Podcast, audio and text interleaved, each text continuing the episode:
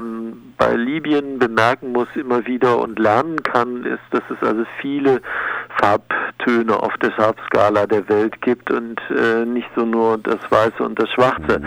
Es ist extrem komplex geworden und äh, gerade in den letzten anderthalb Wochen nochmal hat es sich deutlich weiter verschärft, die Situation. Man ringt sozusagen, verschiedene Warlords ringen um die Macht in diesem Land. Es geht um viel wirtschaftliche Interessen dabei, geht natürlich äh, vor allem ums Ölgeschäft dabei auch und äh, sind jetzt ganz neue Akteure plötzlich auf der äh, Bühne erschienen, äh, neben diesen fast 2000 Milizen, die es im Land schon gibt und die das Land eben seit drei Jahren, seit dem Fall von General äh, Gaddafi vollkommen, ja, letztlich dominieren. Und wenn man dann als Warlord solche Interessen hat und sich mit den anderen Warlords möglichst nicht ins Gehege kommen möchte, dann findet man den gemeinsamen, den kleinsten gemeinsamen Nenner meist durch den Appell an die niederen Instinkte und braucht dann nur noch eine kleine Minderheit, auf die alle einprügeln, oder? ja, die kleine Minderheit hat es auf jeden Fall immer gegeben. Äh, auch schon zu Gaddafis Zeit wurde auf sie eingeprügelt und das waren eben trotz aller Bekundungen des Antirassismus von Gaddafi und seinen Jugendorganisationen waren das immer Menschen dunkler Hautfarbe und die hat man systematisch ausgegrenzt. Man hat wenig getan, als sich dann in der Bevölkerung eben auch so ein Populismus breit machte und immer mal wieder kleinere äh, ja, pogromähnliche Ausschreitungen stattfanden gegen äh, Menschen dunkler Hautfarbe und das beobachten wir eben bis heute. Nun sprach man unmittelbar vor dem, was man einst optimistisch arabischen Frühling nannte in Libyen, ja bereits von denjenigen, die dort aufgrund ihrer zu dunklen Hautfarbe massenhaft auf der Flucht seien. Dann gibt es noch äh, die schwarzen Einwohner von Taverka, denen es wohl besonders dreckig ging. Äh, Sie machen jetzt eine Aktion diesbezüglich. Ähm, ist das nochmal dramatischer als die Situation anderer dunkelhäutiger Menschen in Libyen?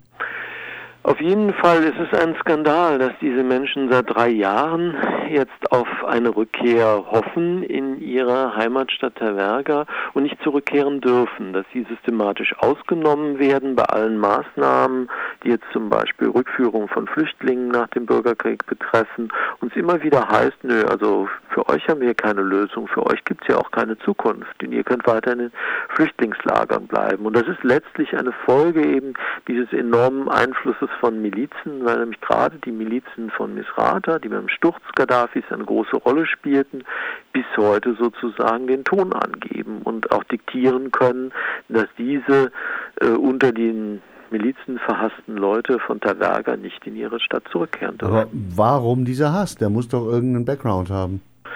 Und der Hass ähm, wird erstmal damit begründet, dass man ihnen pauschal unterstellt, sozusagen Kostgänger von und Unterstützer von Gaddafi gewesen zu sein. Gaddafi hat die Stadt Misrata über Monate besetzt äh, unter quasi einzingeln lassen und dann eben auch unter Beschuss genommen, äh, unter anderem von Taverga aus. Nur dass eben das auch zu, zum, Groß, äh, zum Großteil gegen des Willens der Bürger von Taverga geschah und die auch dazu gezwungen wurden, die Soldaten zu, dabei zu unterstützen, das würde man in äh, Misrata nicht wahrnehmen. Und so hat sich so ein Feindbild aufgebaut, wo eben pauschal aufgrund der Hautfarbe, das heißt, der alle Menschen dunkler Hautfarbe in Taverga und Umgebung waren Parteigänger von Gaddafi und haben hier kein Recht äh, weiter zu leben, weil Gaddafi so viel Leid der Zivilbevölkerung in Misrata zugefügt hat und dann ist das sozusagen also ein, ein Denken Auge um Auge, Zahn um Zahn. Diese äh, 24.000 Menschen, sind die alle in einem Lager vereint und äh, äh, insbesondere die jüngeren männlichen Bewohner dann dieses Lagers. Ich kann mir nicht vorstellen, dass die sich lang damit äh, zufriedenstellen lassen, zufrieden geben, dort äh, gefangen gehalten zu werden. Das ist eine weg. sehr schwierige Situation für sie. Erstmal sind sehr viele Leute noch immer verschwunden. Sie sind irgendwo in Geheimgefängnissen, wurden sie festgehalten, ob sie heute noch leben. Niemand weiß es. Es kann sein, dass sie eben auch ermordet wurden in diesen geheimen Haftanstalten der Milizen. Ähm, daneben gibt es jetzt eine Reihe von Lagern, mehr als ein Dutzend Lager, in, auf die sie verteilt sind. Sie haben eine recht gute Struktur, haben sich immer einen sozusagen einen Lagerrat gegeben und diese Lagerräte tagen untereinander auch, stimmen ihre Arbeit ab und haben eben auch mehrfach schon gemeinsame Initiativen zu einer gemeinsamen Rückkehr ergriffen. Das heißt, sie haben ein einen festen Tag geplant gehabt, wo sie dann alle zurückkehren wollten. Und da sind dann äh, immer wieder auch äh, ausländische Botschaften unangenehm aufgefallen, dass sie ihnen nahegelegt haben, lasst das bleiben oder die Vereinten Nationen, weil das wird nur neue Gewalt auslösen. Und so wächst dann die Frustration unter den Flüchtlingen, dass sie das Gefühl haben, sozusagen so die Vergessenen äh, im Kampf gegen Gaddafi äh, äh, geworden zu sein, die letztlich die Zeche dafür zahlen, nur weil sie falsche Hautfarbe haben. Und sowohl die EU als auch China sagen dann, solange unsere Konzerne in Ruhe äh, produzieren lasst, ist alles in Ordnung. Und die EU sagt noch dazu, und dann guckt bitte, dass die Küstenstreifen gesichert sind und nicht so viele Leute auf Boote steigen. Und, genau, solange, und solange das funktioniert, ist alles wunderbar, oder?